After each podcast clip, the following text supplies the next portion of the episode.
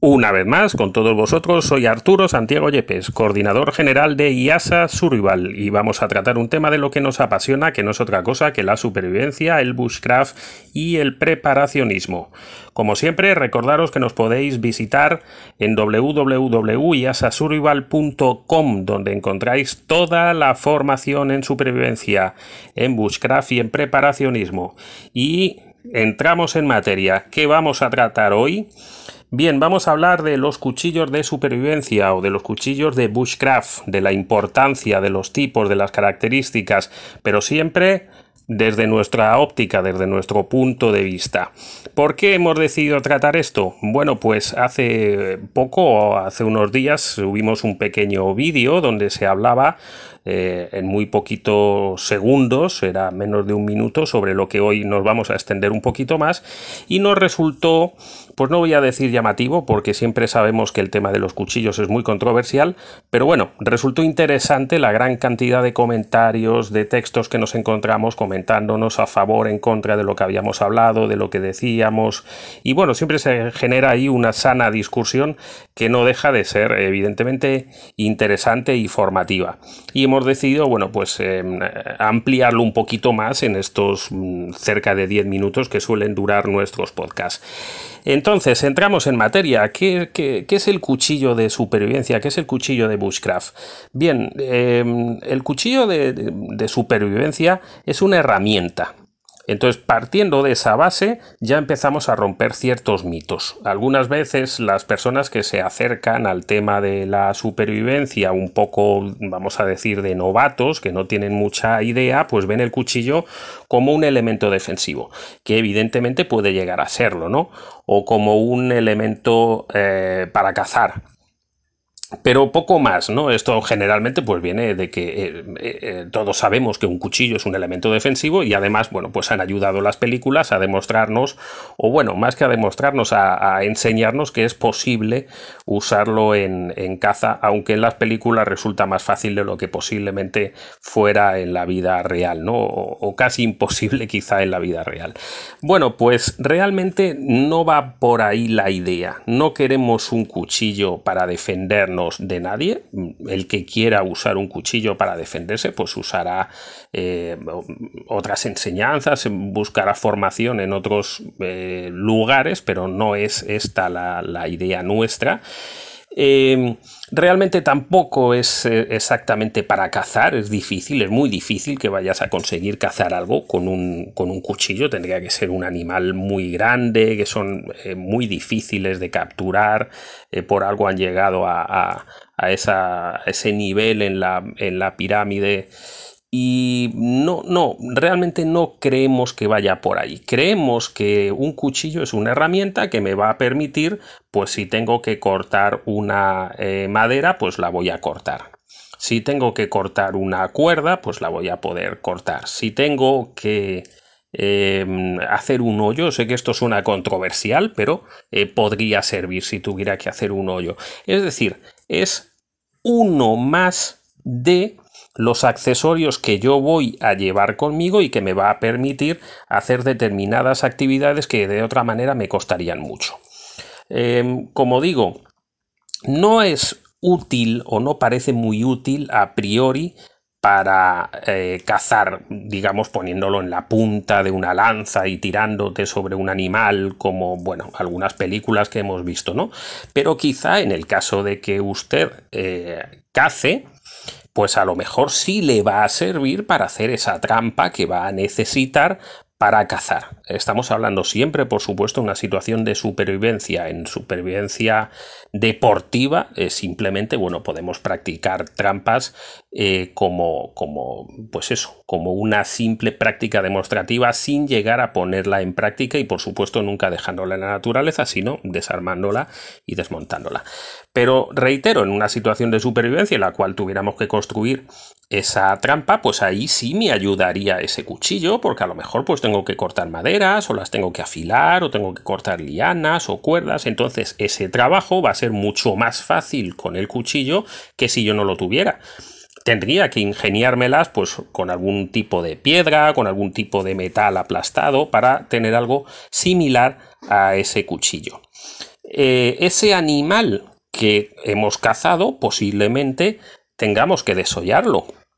Si es un conejo si es una liebre, pues habrá que quitarle de alguna manera la piel. Y ahí sí entra, sin lugar a dudas, la necesidad de un cuchillo o de una herramienta similar.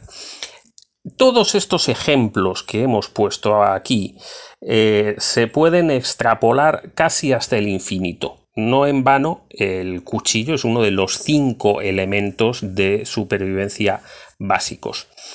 ¿Qué es lo que creemos que no eh, es tan importante? Eh, la controversia continua que nos encontramos de si el mejor cuchillo es este o el mejor cuchillo es el otro. No hay un cuchillo mejor, eh, son tantos miles de tipos de cuchillos, de aceros, de mangos, de formas, de tamaños, que es absurdo pensar que existe un cuchillo mejor o que existe un cuchillo peor. Una mm, pregunta que me resultó del vídeo que comentaba al principio interesante fue una persona que decía, ah, yo creía que el cuchillo cuanto más grande mejor. Bien, eso es lo que creo que tenemos que ya eh, desterrar. Estamos hablando de una herramienta que tiene que ser una herramienta portátil. Estamos hablando de una herramienta que tiene que ser duradera. Y en todo ese mm, razonamientos personales que voy a tener que analizar, debo de ver si un cuchillo que casi parece una espada es útil para mm, eh, coger una ramita y sacarle una punta, ¿no? O si es útil para eh, cortar una cuerda. Posiblemente la respuesta que ustedes se darían sería que no. Entonces, esto es lo que eh, es interesante que piensen, que el cuchillo es esa herramienta que ustedes deben de conocer. Otra em, eh, situación con la que nos encontramos muchas veces es que la gente se gasta, pues, eh, bueno, bastante dinero en ciertos cuchillos que son muy caros y que efectivamente son de una gran calidad, pero claro, el hecho de comprarte un cuchillo extremadamente caro y gastarte un dinero que te ha costado mucho ganar, pues te lleva a veces a no usarlo o a usarlo lo mínimo para, bueno, pues tenerle siempre en buen estado, siempre muy afilado. Quizá sea más interesante que comprarse el mejor cuchillo saber las características reales de tu cuchillo, porque sí que varían mucho. Yo puedo mm, dar eh, una idea personal, por ejemplo, un cuchillo que en su día me, dieron, me patrocinaron de una marca muy conocida. Eh, a mí se me rompió haciendo un agujero en una para fabricar un hacha. Se rompió la punta. Eh, estaba tremendamente templado, yo no lo sabía. Em, esto le da bastante dureza, pero también bastante fragilidad en determinadas situaciones, como la que yo lo usé. Y realmente em, se partió. ¿Por qué? Porque yo no sabía, hoy lo sé, que esa marca templa mucho esos cuchillos. Em, en contraposición a esto, por ejemplo, otra marca mm, sobradamente conocida, eh, recuerdo que en un escenario en el cual estuvimos haciendo unas prácticas de cuchillos, de, bueno, cuál cortaba más, tal, una diversión sana que tuvimos un, domingo. Em, que curiosamente el cuchillo que ganó no era un cuchillo fabricado por ninguna marca, era un cuchillo que se había fabricado uno de los, em, de, los de las personas presentes allá con, con el hierro de de las ballestas de un carro y ese fue el que ganó, habiendo cuchillos de muchísimas marcas reconocidas. Bien, pues eh, eh, también pudimos ahí, por ejemplo, comprobar cómo otra marca de cuchillos sobradamente reconocida vimos que no tenía un temple tan grande porque estuvimos haciendo unas pruebas de eh, cuánto mm, se podía doblar y realmente se dobló muchísimo, mucho más de lo que yo mm, pensé que podía soportar. Entonces, a veces esa es la idea, que nosotros conozcamos nuestros cuchillos eh, y sepamos hasta dónde pueden llegar. Recuerdo un caso también, por, normalmente en supervivencia usamos cuchillos de hoja enteriza, es decir, el mango es un todo con la hoja, es todo, todo una sola pieza metálica, no va unida. Y yo siempre he buscado comprar esos cuchillos. Tenía un cuchillo de una marca reconocida que pensaba que era de hoja enteriza, pero no se veía porque el mango pues estaba empotrado y partió, eh, además haciendo un, una práctica bastante simple y nos permitió darnos cuenta cómo ese cuchillo en la parte de dentro del mango estaba embutido sobre una pieza de zamac o de calamina, una, una, una aleación de metal que, bueno, que es muy blanda y por ahí dentro es donde partió, pero no se vio hasta que eh, ocurrió la, la desgracia, ¿no? Entonces, esto es un poco lo que yo quería transmitirles, que no se trata tanto del mejor cuchillo, de que alguien me ha dicho que es este, que te tienes que gastar 200 o 300 o 500 dólares, sino que el mejor cuchillo es el que tú tienes en ese momento. Así de simple. Y si el cuchillo que tienes en ese momento lo conoces, si sabes sus características, si sabes pues cuánto corta, si está más templado, si está menos templado, si se oxida más, si se oxida menos, si es fácil afilar, si no lo es, entonces vas a tener un montón de terreno ganado que quizá no tendrías con ese cuchillo de 500 dólares o 1000 dólares o no lo sé, o 100 dólares que compraste y que te costó tan caro que realmente no te atreviste en ningún momento a llevarlo al límite y por lo tanto no sabes dónde está ese límite y no te vas a atrever a hacerlo, ¿no? Siempre pongo un poco el ejemplo, pues es como un carro, un coche. Si te compras un carro, te compras un coche, primero nunca te has comprado el mejor, porque no existe el mejor carro.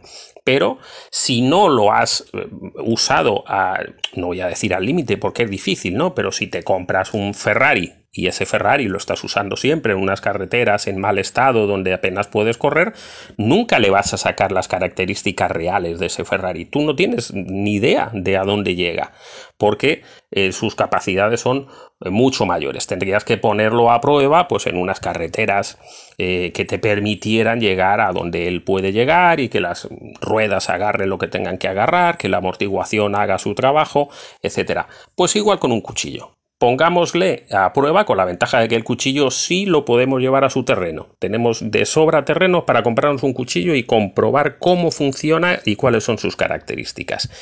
Os animo a eso, os animo a que más allá de compraros el mejor cuchillo del mercado, que además nunca lo vais a tener, el mejor cuchillo siempre va a ser el vuestro, pero que sepáis perfectamente qué es lo que hace, cuáles son sus características, para qué os sirve. Y en una situación de supervivencia real en la cual ninguno deberíamos de entrar, recuérdenlo, pero si tuviéramos la desgracia de entrar, entonces sí tendrás una herramienta confiable y práctica que sabrá sacarle todo el provecho. Nada más, me despido este era el tema que queríamos tratar. Os recuerdo que nos podéis encontrar en www.iasasurvival.com y que encontráis toda la formación en supervivencia en bushcraft y en preparacionismo. Podéis asociaros por solo 50 dólares al año y recibís todos nuestros talleres y todos nuestros cursos. Actualmente mucho más de 60, es decir, toda la formación que necesitas. Al mismo tiempo nos ayudas a crear contenido de calidad. Gracias por haber estado ahí. Nos vemos en el próximo podcast.